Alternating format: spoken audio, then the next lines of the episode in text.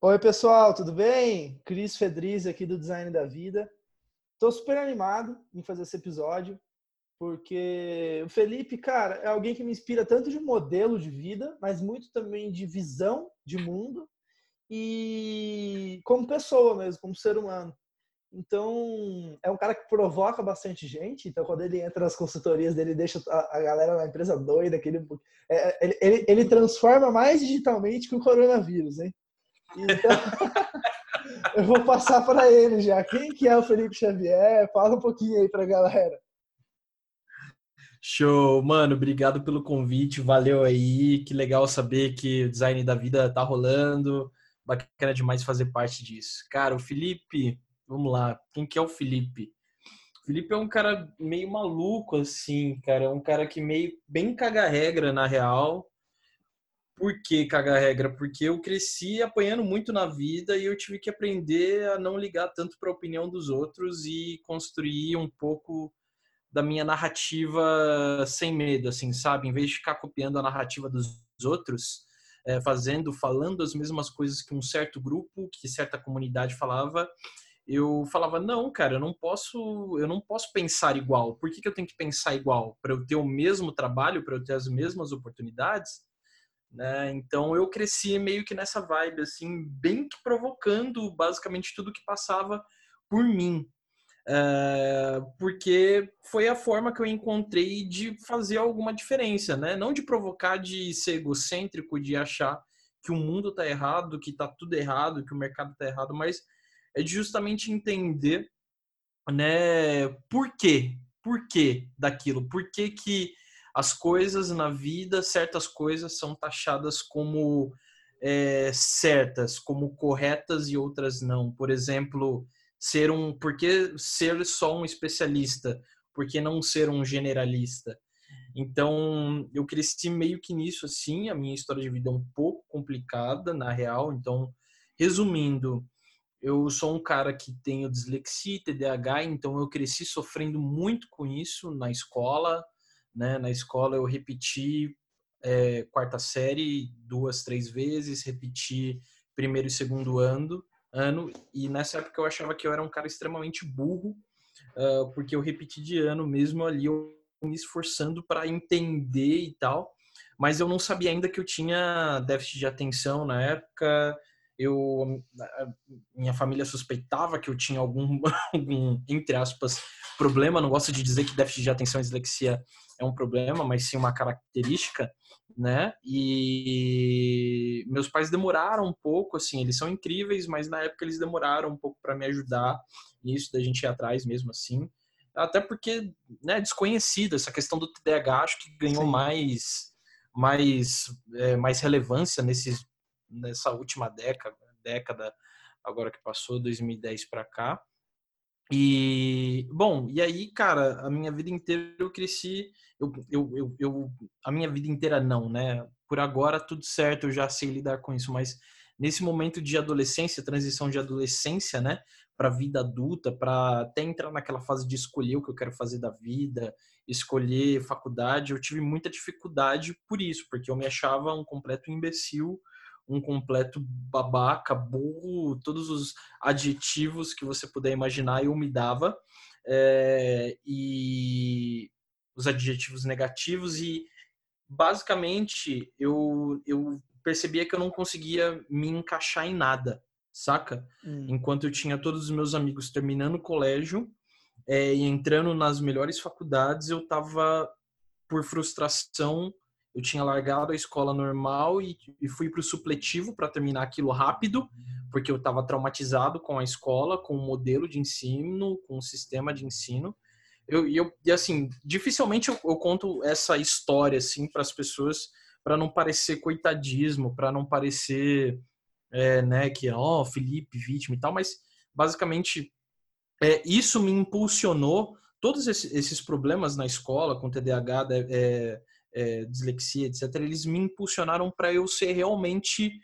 É, ir por um caminho realmente diferente. Né? Eu descobri que eu não ia me dar bem em empresa, né? E aí já, né, sabendo, conhecendo, já tendo sido diagnosticado, né? E resumindo bem, quando eu soube o que eu tinha, eu, eu descobri que eu não ia me encaixar em empresa, eu tenho uma personalidade, uma personalidade um pouco um pouco complicada também. Eu, eu descobri que eu não nasci para trabalhar em empresa.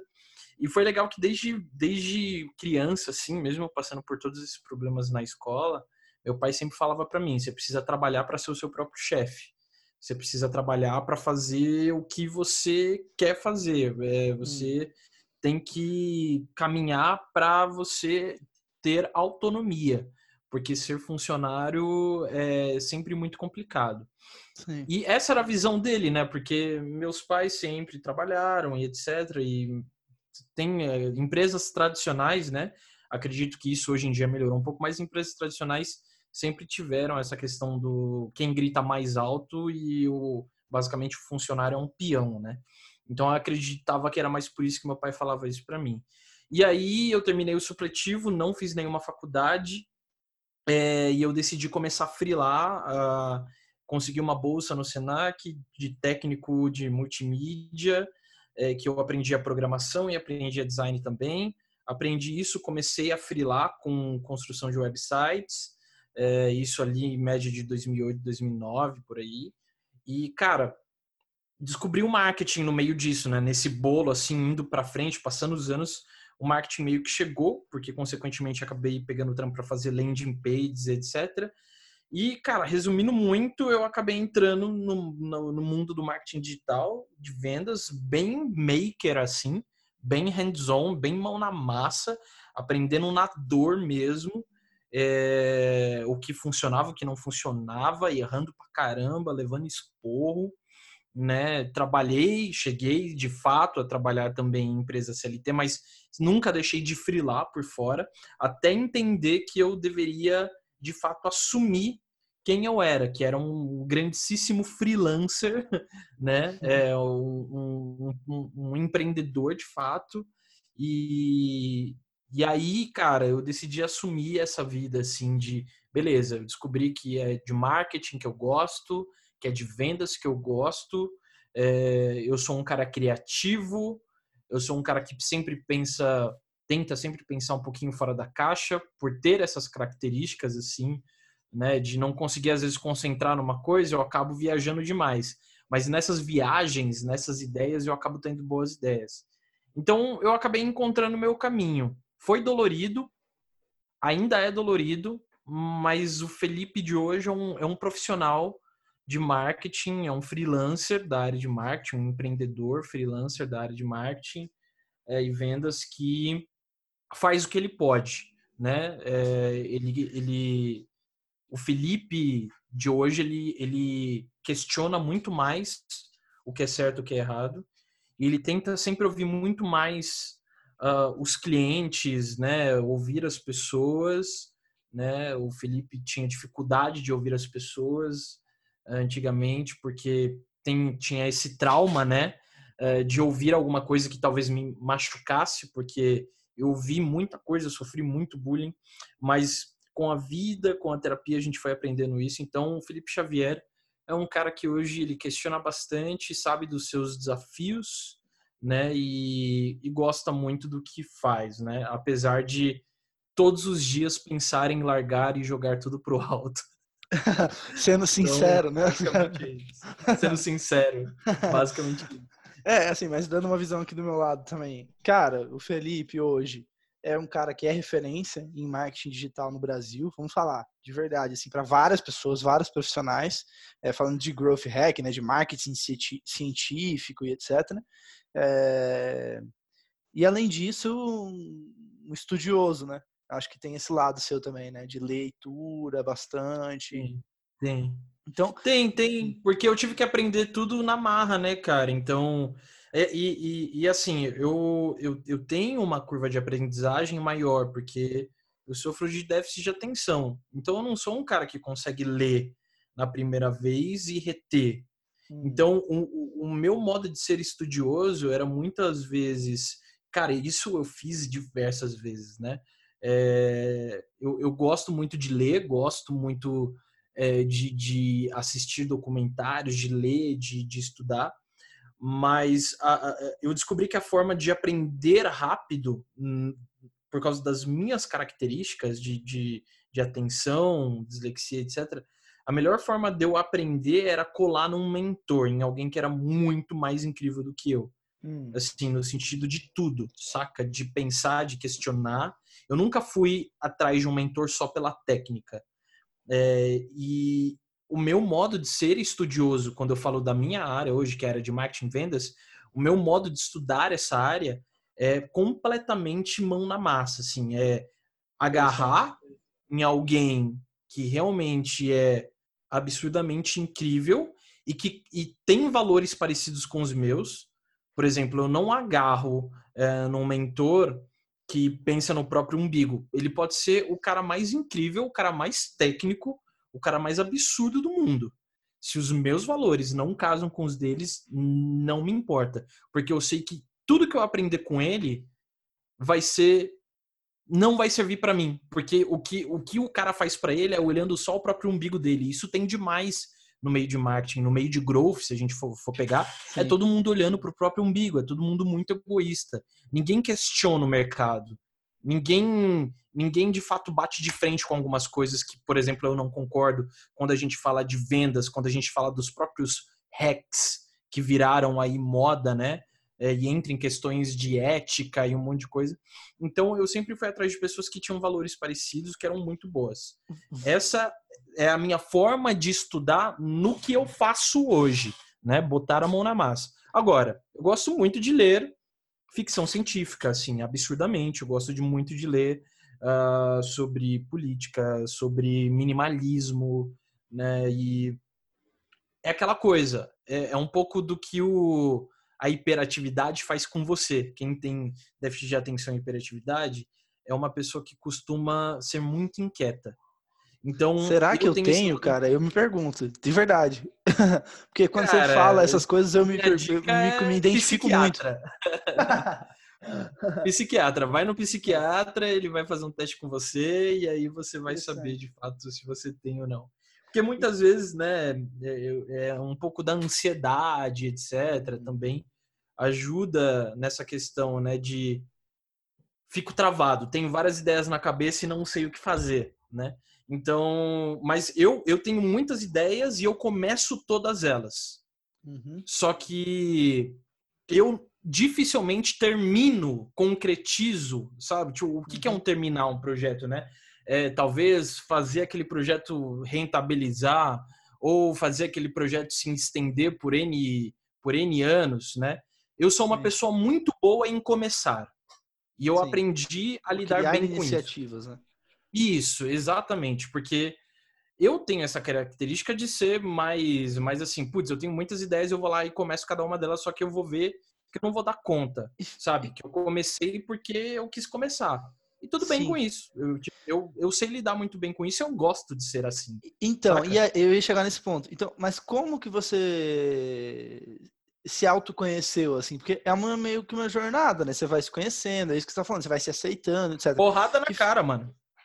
Porrada na cara. Porrada na cara das outras pessoas. Cara, você não tá ideia, não tem ideia do quanto eu já chorei ouvindo coisas sobre mim, sobre a pessoa que eu que as pessoas achavam que eu era, é, sobre meus erros causados por essas características. Eu aprendi levando soco, cara. Soco. Eu lembro que teve um dia que eu repeti, que a última vez que eu repeti, né, o eu repeti o segundo ano do segundo grau. Eu cheguei em casa chorando e eu já, cara, né, já meus amigos que passaram a maioria entrando na faculdade, putz, eu no segundo ano ainda cheguei em casa chorando, eu falei para minha mãe, o que, que vai ser da minha vida? Eu vou ser um fracasso, né?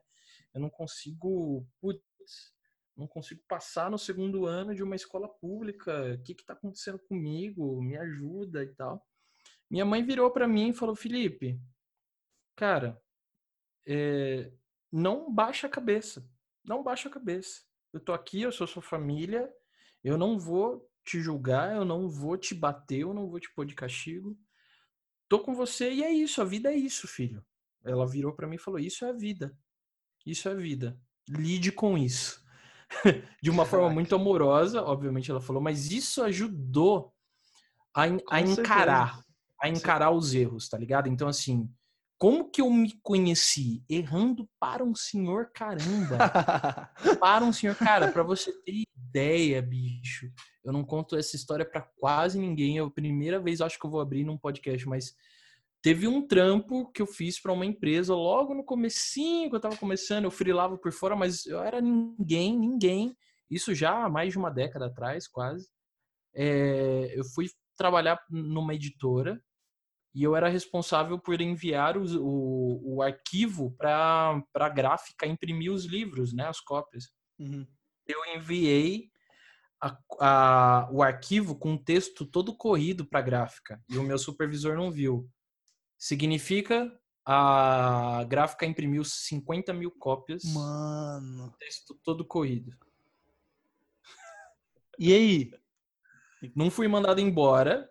É, eles foram muito amorosos, assim. É, muito amorosos, né? De alguma forma, eu, eu, eu, eu acredito em Deus e eu falo, cara, foi Deus, assim, foi Deus, sei lá. Porque se eu fosse talvez mandado embora e fosse humilhado ali, talvez eu aí eu ia entrar num, num kamikaze, assim, saca?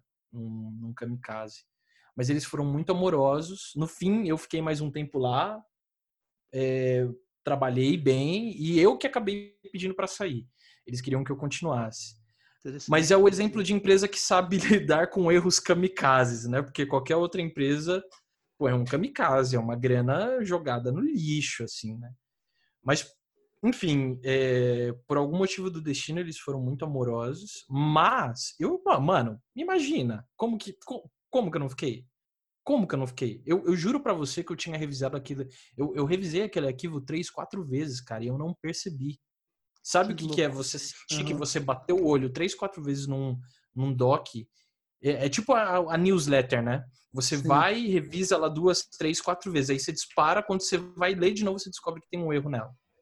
Foi isso, só que foi num nível, num, num nível kamikaze. Então Caraca. eu passei a semana. E... Eu passei aquela semana zoado, né? E tal. E é isso, mano, é erro. E, Fui e, errando. E deixa eu te fazer uma pergunta. É... Porque isso é, é uma coisa muito nova, né? Quando a gente fala de vulnerabilidade. É... Porque isso que você está fazendo aqui no podcast hoje, por exemplo, se abrindo nesse nível, primeiramente eu te agradeço. Eu acho que é esse é o propósito mesmo daqui, da gente ser vulnerável, da gente falar da vida, de falar dos desafios que a gente passou. Porque as pessoas acham no Instagram, nessa vida de Instagram, nessa vida de que tudo é uma maravilha, que ninguém não. tem problema, sabe? Não. Ninguém fala disso. Então, o é, que, que, você vê sobre a vulnerabilidade e também esse olhar para o mercado, assim, disso que eu estou falando, essa provocação que eu estou colocando? Eu acho, eu acho que o motivo de eu ser transparente é o motivo de eu não ter vergonha da minha história, saca? E eu entender que eu sou falho e que eu aprendi com essas falhas, apesar de serem falhas kamikazes e que, que talvez se fosse outra pessoa no meu lugar, ela teria vergonha de expor isso, né? Uh, só que, cara, é, eu não posso ter vergonha de, de falar dos meus erros, sabe? De expor quem eu fui. E o que eu percebo aqui hoje, as pessoas têm medo de mostrar transparência, de, é, de serem sinceras, porque elas podem se sentir vulneráveis, porque todo mundo se esconde atrás do trabalho, saca? É uhum. o que nem eu tava conversando com um amigo recentemente, é o Heitor Dragoi, eu tava conversando, eu falei, mano, pensa, pega a vida daquela pessoa e tira o trabalho dela. Vê o que que sobra. Nada. Exato. Nada. Tá ligado? Porque justamente a única coisa que as pessoas querem falar é sobre trabalho para não expor quem de fato elas são. Hum, aí vira um workaholic. Não, é que eu sou workaholic. Amigão, você é workaholic que você tá escondendo aí vários traumas, né, etc. É, tá, você tá usando o trabalho para suprir alguma outra coisa. É isso que é isso que eu é isso que eu bato de frente. O trabalho o trabalho não vem na frente na vida, sabe? Não vem, sabe? Trabalho, ele é um braço, ele é um meio ali para você é sobreviver, para você né? viver. É, cara, trabalho, a gente não pode colocar o trabalho num pedestal. E se a gente coloca o trabalho num pedestal, cara, a gente tá usando o trabalho como refúgio, saca? Então, então cara, acho que o motivo. É. Não, faz sentido. O motivo é... de falar de vulnerabilidade é justamente, pô, beleza, eu sou humano, eu sou falho. É... Cara, eu não tenho medo de falar dos meus problemas, eu não tenho medo de falar das minhas dificuldades, porque o trabalho não define a minha identidade. Boa, não é boa. o trabalho que define quem eu sou, tá ligado? Boa. Eu não sou o Felipe de marketing, eu sou o Felipe. Saca?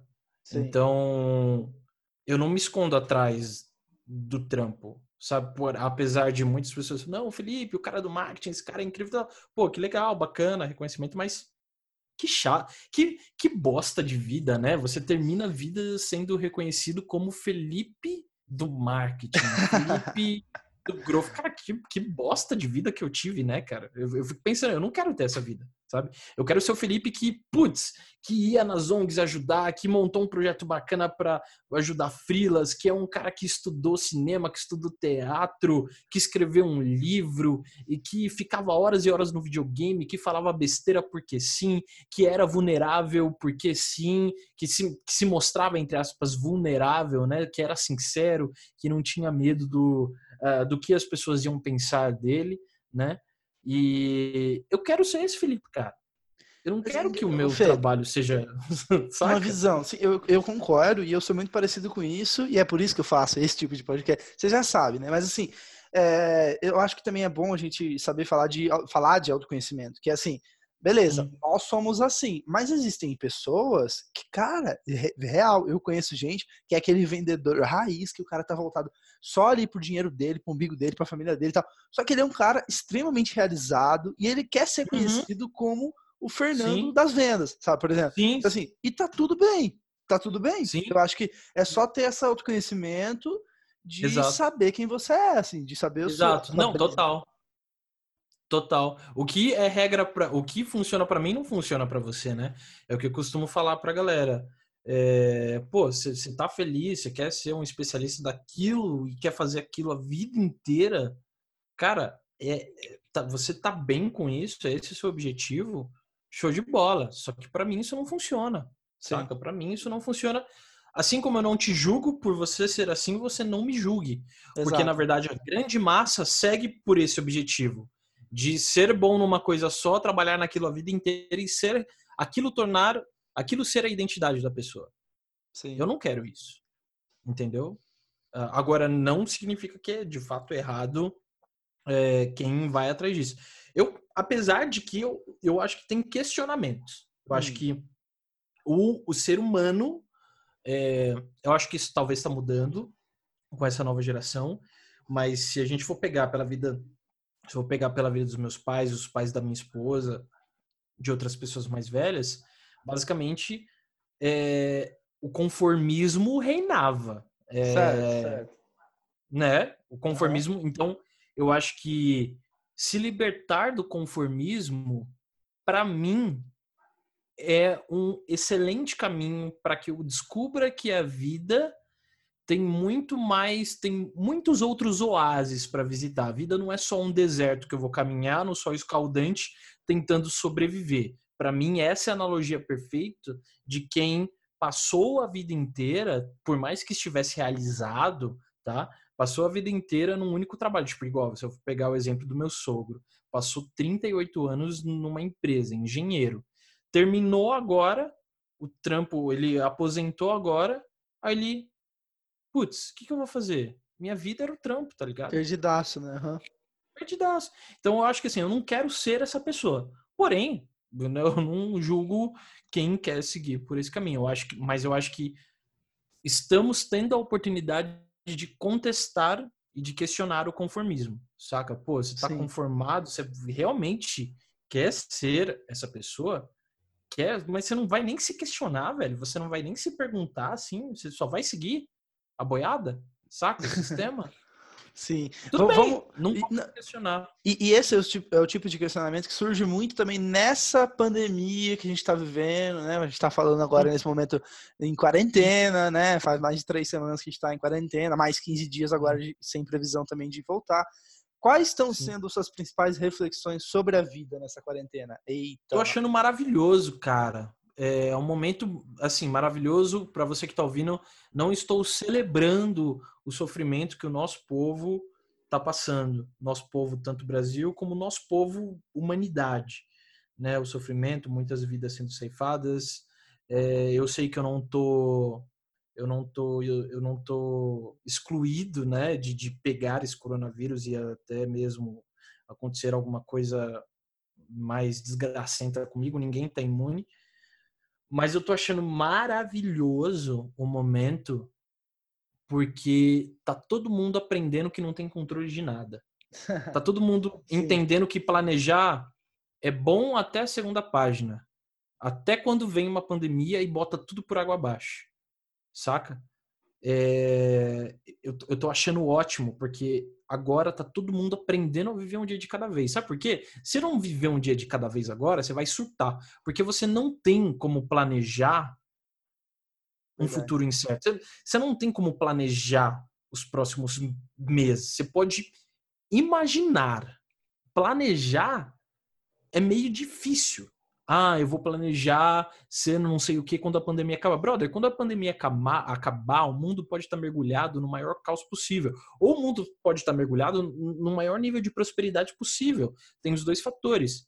Mas, cara, é, é, é muito difícil é é é, é, planejar algo que é totalmente incerto, né? Mas isso já é a vida normal. A gente fica planejando Exato. o futuro, mas é incerto igualzinho, tá ligado? A diferença agora é que a gente tá levando um tapa na cara.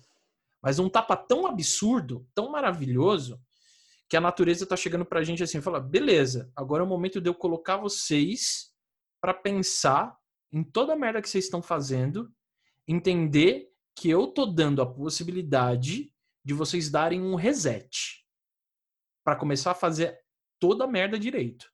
Alguns lugares estão aprendendo com isso, outros não. Esses outros não, infelizmente, o Brasil está inserido nisso. É...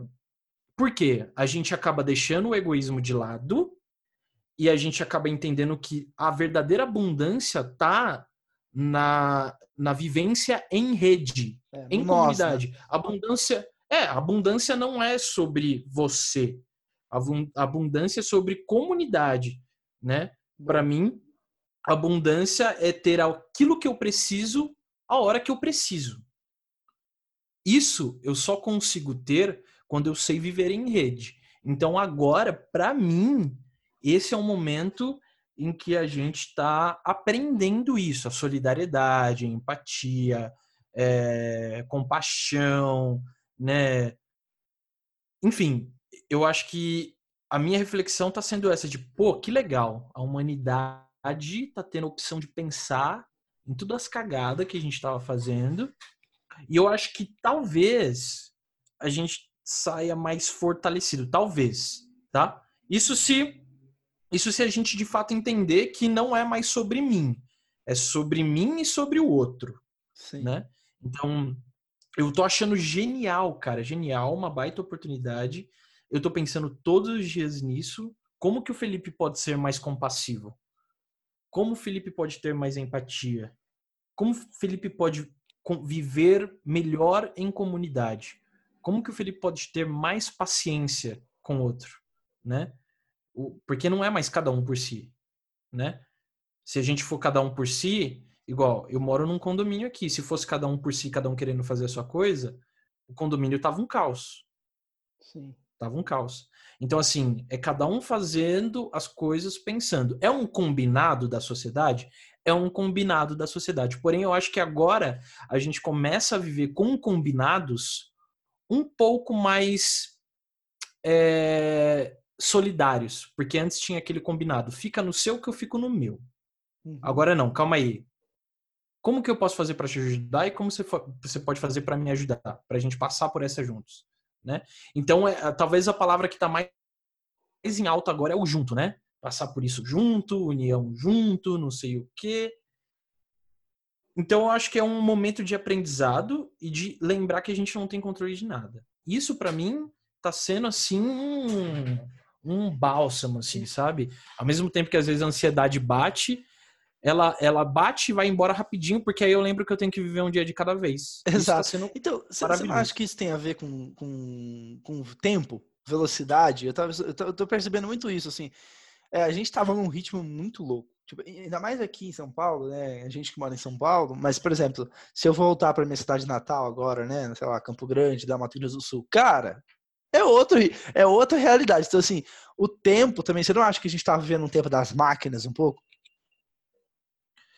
Um tempo das máquinas, que, é, no, no, no sentido de de depender da tecnologia? É não, isso? por exemplo, a, o computador ele é muito mais rápido do que eu para processar sim, informação sim. e etc.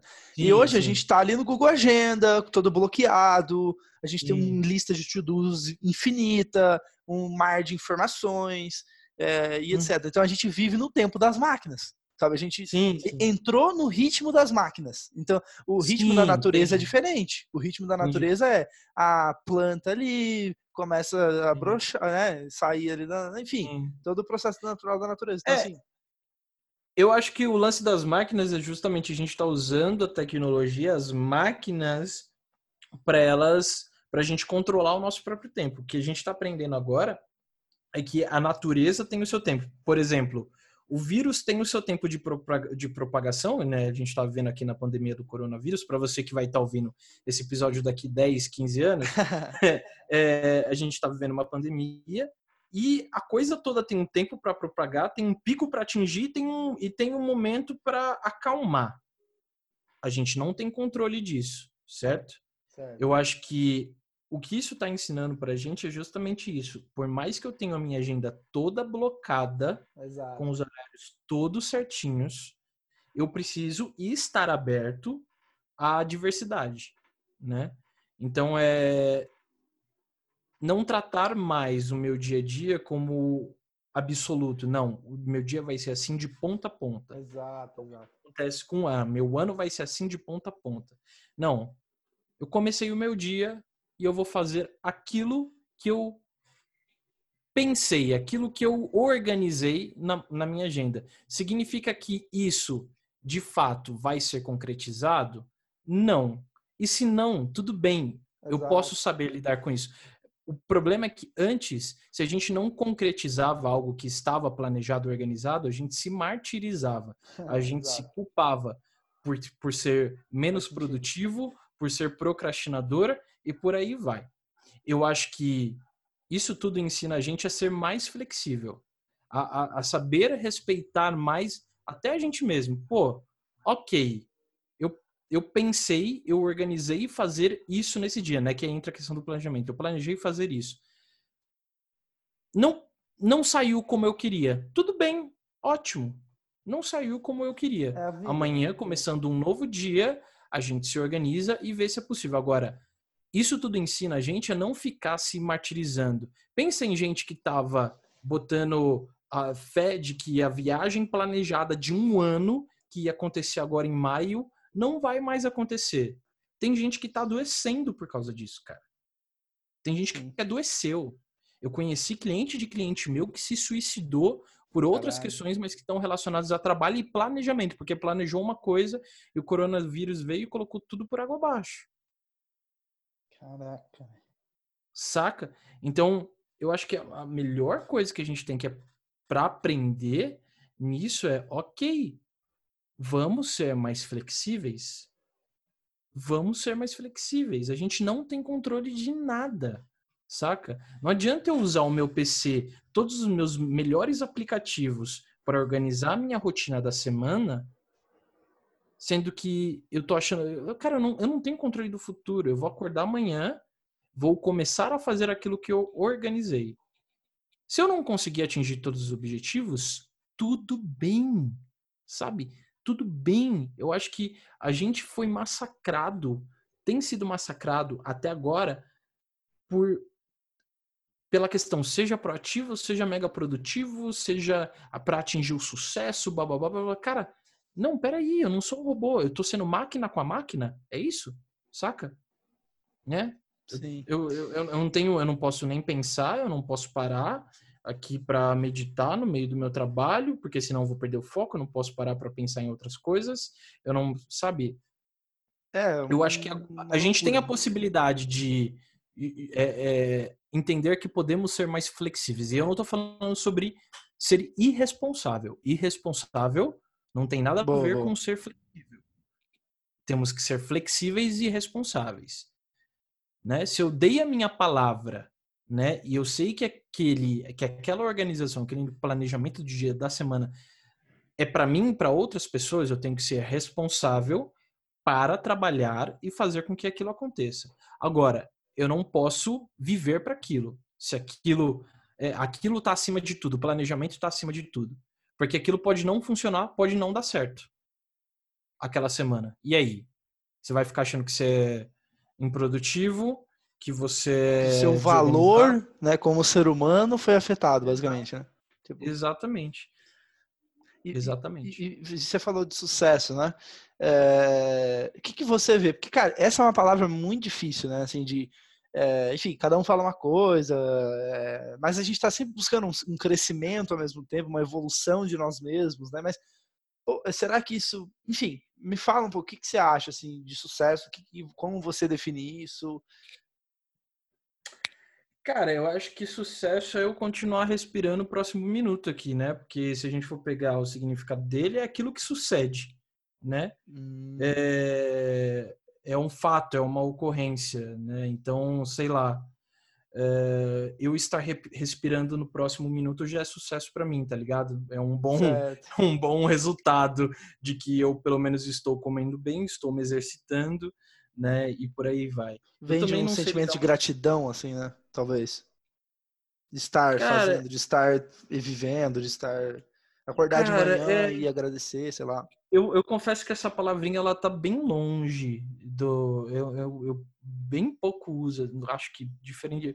Eu uso assim como. como E aí, mano, como que você tá? Eu falo, pô, tá tudo sucesso. Tipo, tá hum. tudo sucesso. Tipo, tô vivo, tá ligado? É, mas, mas você não, você não trazer. Mas, assim, é, é, natural ou é, é algo que a gente tem de objetivos, de querer crescer, de evoluir. Existe algo de errado nisso? Eu estou colocando provocação. Existe algo de errado nisso? Não, é, não, isso... não, acho que não. Acho que não, cara. Acredito que não, porque eu tenho objetivos, né? Mas eu não vivo eu não vivo só para eles, eu vivo um dia de cada vez, tá ligado? Eu acho que hum. o problema é você ter o objetivo como ídolo, né? Hum, né? Tá. É querer aquilo como, como mais do que o seu próprio respirar, você passar por cima de tudo, de todos. Eu acho que sucesso para mim tá um pouco nisso, assim, as pessoas meio que deixam quem elas são de lado para elas atingirem aquilo, aquele objetivo esperado a qualquer custo, porque para aquilo, para aquilo para elas é sucesso. Uhum. Né? Então, se então... tivesse algum lugar para chegar, né? E eu sempre faço a analogia é, da música. Exatamente. Tipo, a música ela ensina muito, né, Felipe? Você, né, você também gosta de música, é música também. É... Porque a música não é você chegar no final da música. a música é você tocar a música. É, é a música que faz sentido, que é o sentido, né? Da coisa. É, o soar do acorde ali, a harmonia, a melodia, né? Às vezes, né, aquela questão, tem gente até estava conversando com uma frila aqui, que eu dou mentoria para freelancers também tal, eu estava conversando, putz, eu parei de estudar violino e eu fiquei meio chateada comigo porque eu parei e eu falei, putz, eu sou mal procrastinador e etc. Eu falei, mano, cara, você não precisa estudar o violino a vida inteira. Eh, tipo, sabe? Você, você não tem. O teu objetivo é usar o violino como um, um exercício de criatividade. Você vai pegar aquilo, vai dar uma nota, vai dar um acorde, putz, aquilo já vai te fazer um bem, já vai trazer ideias pra você. Não precisa ser a melhor violinista, sei lá, como fala, do mundo, né? Se vamos for. É, é assim, se você quiser, legal, entendeu? Uhum. Mas se você não quiser, não é só porque você tem um violino em casa e você você olha para aquilo, você vai falar, eu preciso ser o melhor do mundo nisso. Não, às vezes isso só vai ser um instrumento para eu exercitar a minha criatividade. Consequência de ficar incrivelmente bom nisso é consequência. É de eu entender que Boa. isso não precisa ser levado a ferro e fogo. Boa. Ele é só um exercício, tá ligado? Boa, faz é, sentido. Até tava falando. Diga, diga. Não, pode falar, pode falar. Não, é, só para concluir, eu tava falando para ela, né, de que ela tem, ela tem vários projetos, ela falou, meu, eu tenho muitos projetos, muitas coisas, eu não sei o que fazer com tudo isso, como rentabilizar e etc. Eu falei, ó, quem disse que você precisa rentabilizar todos os seus projetos, cara? Encara os projetos ali que você faz, porque a ideia veio como um exercício, tá ligado? É, pega o teu projeto, assim, que é o teu business, que é você como freelancer e tal, encara isso como algo de fato com mais prioridade, porque você tem que pagar suas contas, e a gente tem um combinado na sociedade que a gente precisa fazer a sociedade caminhar, cada um fazendo a sua parte financeiramente, etc e tal. Entenda que, obviamente, isso por algum lado é uma prioridade, mas não precisa encarar tudo como projeto, encara como exercício, tá ligado? Exercício. Muito bom. Porque cada coisa, cada ideia que você tem, se você, cada ideia que você tiver, se quiser fazer acontecer, você vai se frustrar saca? Hum, Porque nem toda ideia. Uhum. É, eu, eu, costumo dizer que toda ideia é promíscua, né? É, ela vem e vai, tá ligado? Ela vem vai. saca? Uhum. Então, a não ser que você queira ficar de fato com ela e fazer acontecer, encare, encare a ideia, encare o projeto inicial, encare o violino, encare o, o tocar violão, o, o, discotecar, como um exercício para expandir a tua criatividade. Sabe? Isso faz muito sentido, Fê, mas, mas a gente tem que trazer um ponto que eu acho que é importante, que eu venho me é, pensando muito sobre isso, eu acho que o estoicismo traz um pouco disso também, que é, eu acho que a uhum. nossa sociedade está muito apegada ao resultado, sabe? Então, uhum. então assim, hoje o que eu estou fazendo, por exemplo, discotecando, né, aprendendo a tocar, produzir, uhum. etc. É assim, quero produzir, quero fazer, então eu faço por fazer. É uma, é uma, uma coisa do, do uhum. taoísmo, né? Que eles falam fazer por uhum. fazer. É, uhum. Enfim, então eu, eu fico olhando isso. Tem até um, um campeão uma vez, um, acho que é campeão de jiu-jitsu, não lembro agora. Os caras foram entrevistar ele, né? E aí perguntaram para ele: ah, e aí, você ganhou a medalha de ouro? Não sei o que lá. Ele falou assim: é, não, bacana o reconhecimento e tal, mas amanhã eu vou estar tá treinando. Normal. Ou seja, sabe? Total, total. É, eu, eu acho que eu, eu de verdade cago, cago para quem cago, cago para resultado, cago. Eu fico, ah, mano, quer saber? Sabe, eu, eu, eu se eu tenho hoje, se eu tenho algum resultado como freelancer, é porque eu me dei a liberdade de fazer aquilo que me dava na telha. Massa. Porque isso me trouxe repertório para eu conseguir lidar com diversas estratégias, com diversos problemas que eu tinha para resolver, etc. É, se, se for pegar assim, né? Se for pegar, uh, se o Felipe fosse 24 horas por dia, muito mais, muito mais, tipo, só fizesse marketing vendas, eu muito provavelmente, talvez, talvez, eu estivesse num patamar muito maior do que eu tô hoje. Né? Eu, eu, eu teria muito, muito mais resultado do que eu tenho resultado no sentido de para cliente, case, do que eu tenho hoje. Só que, mano, quer saber? Eu cagueando para isso, tá ligado? Porque é aquela coisa, não é o resultado que me define. Se você está me contratando, eu falo para o cliente, você tem N opções na mesa aí, que eu sei que você buscou vários freelas, vários outros consultores, você tem N opções na mesa. Você vai me contratar porque você acredita no que eu estou explanando para você, você acredita no modelo de trabalho que eu vendo, no modelo de serviço, no modelo Perfeito. de entrega. O meu modelo de entrega não é só número. O meu modelo de entrega é questionamento, é provocação. A partir Legal. dela, a gente monta um plano muito mais coeso, muito mais maduro, porque eu te espremi até a última gota. Uhum. Eu não fiz o que você pediu. Se você quiser alguém para fazer somente aquilo que você quer, você tem outras opções na mesa, não Legal. precisa me contratar. Muito bom. Você não está me contratando só pelos números e pelos resultados que você que eu, que eu pretendo te dar. E eu, já, e eu já deixo muito claro, eu não faço mágica, saca? Então, assim, eu, eu acho que é mais sobre posicionamento esse lance faz do muito resultado. Faz muito sentido, cara, faz muito sentido. E você acaba até, assim, é, atraindo, assim, fechando clientes, trazendo pessoas que você quer estar, vou falar. Porque é, antes, é, é uma mudança que eu tive de mentalidade, né? Eu, você sabe que eu sou meio doido, né? Então, assim, gosto de ser DJ, reclamar vendas, então várias outras coisas que tem no meu leque. E eu acho que antes eu controlava um pouco essa brisa, sabe? Eu controlava a minha brisa. Não, aqui eu não vou.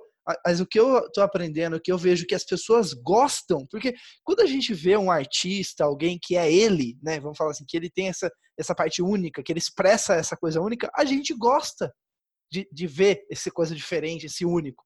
E por que, que a gente às vezes se prende, né? É uma.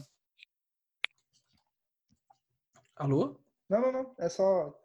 É isso mesmo. não, é, não, é que eu achei que você, que você fez. É, é uma. Eu achei que você ia continuar. não, é só isso mesmo. Não, mas é, cara. É, eu acho que é, é, a gente se prende porque a gente tem medo de a gente tem medo do que o outro vai falar da gente, sabe? A gente se a gente precisa mostrar uma organização para o outro, sabe? Organização, o que, que é uma organização?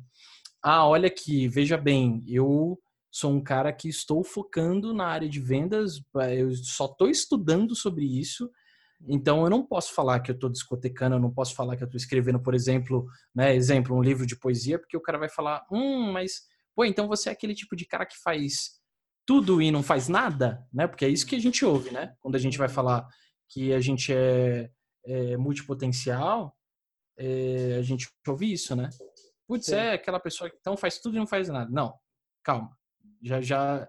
Aí, esse, quando eu ouço esse tipo de coisa, na verdade, eu já nem continuo a conversa. Porque eu, eu sei que eu vou me estressar. Eu sei que é o tipo de pessoa que tem cabeça pequena, saca? Aí eu, aí eu falo para ele: É, eu sou esse tipo de pessoa. Eu faço tudo e não faço nada. E acabou. Aí a pessoa fica me olhando assim. Porque, velho, aí, aí você muda de assunto, saca? Mas a gente acaba meio que não querendo.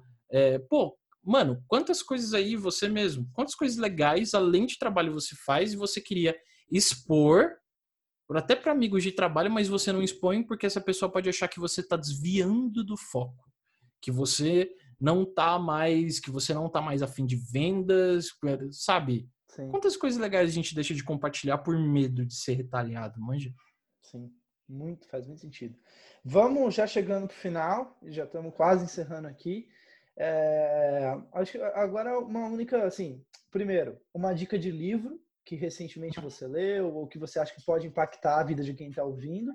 E aí hum. também, assim, sugestões ou, enfim, palavras finais para quem está ouvindo aqui. Lembrando que as pessoas que, que ouvem também são pessoas que participam dessa tribo nossa de, de criativos, de pessoas inquietas, que às vezes está ali tentando fazer o, o rolê dela acontecer, enfim. Tá. É, dica de algo, de um livro e dica de algo para ouvir, é isso? É, dica, dica de um livro e dica de para vida mesmo, alguma coisa que você que tá. serviu para você de lição, que você diria para esses criativos que estão ouvindo aqui. Tá, dica para vida, mano. Cague anda para as pessoas que te botam na parede e falam que você é diferente, sabe?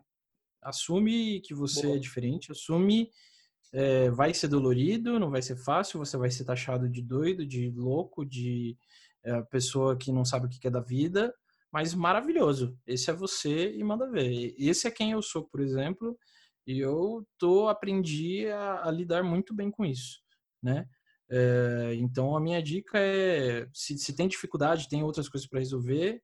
Eu voltei a fazer terapia agora, está sendo muito bom para mim, justamente para eu revisitar muitas coisas. Então é o que eu indico assim. Você tem coisas para resolver, vai na terapia, resolve e mete as caras e seja você, mano. Saca? É, parece, parece coisa de coach, parece besteira, mas é, quando eu levei a sério isso, eu me autoconheci cada vez mais e eu descobri que eu não sou burro, tá ligado? Eu descobri que eu sou uma pessoa muito, muito inteligente. Eu descobri que eu sou uma pessoa muito, muito capaz, saca? É, eu não sou o que o outro define que eu sou. Eu sou o Felipe que faz o que ele pode. Se é tudo, se é nada, ok, mas eu sou o Felipe que faz o que pode, tá ligado? É, e um livro que tá mexendo bastante comigo, eu tô relendo, na verdade, esse livro, esse talvez posso falar com força que é o livro mais importante, é, é o, é livro mais importante da minha vida. É, chama Walden, do Walden ou A Vida nos Bosques. É uma autobiografia do Henry Thoreau, né?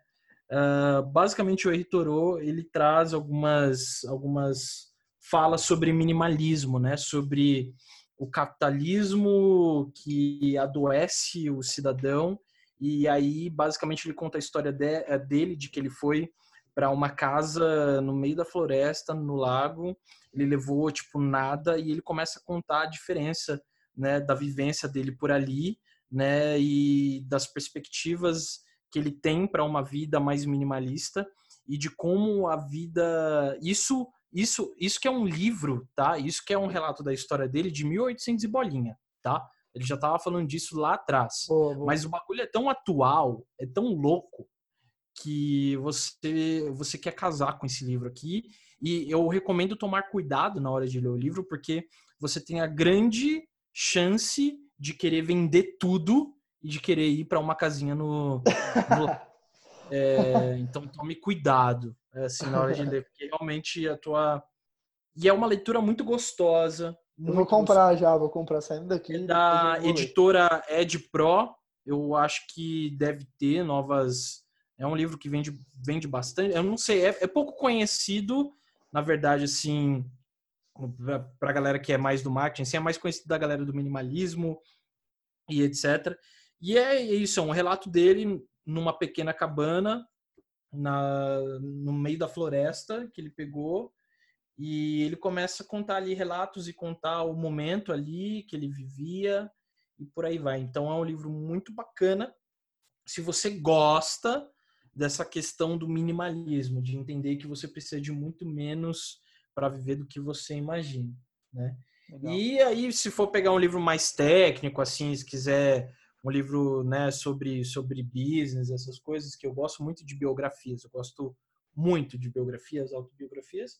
Eu indico que você leia a história do do cientista Feynman, Feynman, né, o Richard Feynman. É, é, ele tem até um documentário nele no YouTube que é bem legal, é, conta um pouco da história. O Bill Gates faz a introdução dessa autobiografia. É um livro sobre criatividade, sobre vida, sobre trabalho, sobre muita coisa assim. Né? Se você é da área do marketing, de vendas, é, criativo, vai gostar bastante de entrar na cabeça de um dos cientistas, na minha opinião, mais excêntricos que a humanidade já viu, assim. É, ele é um cara, era um cara bem louco mesmo.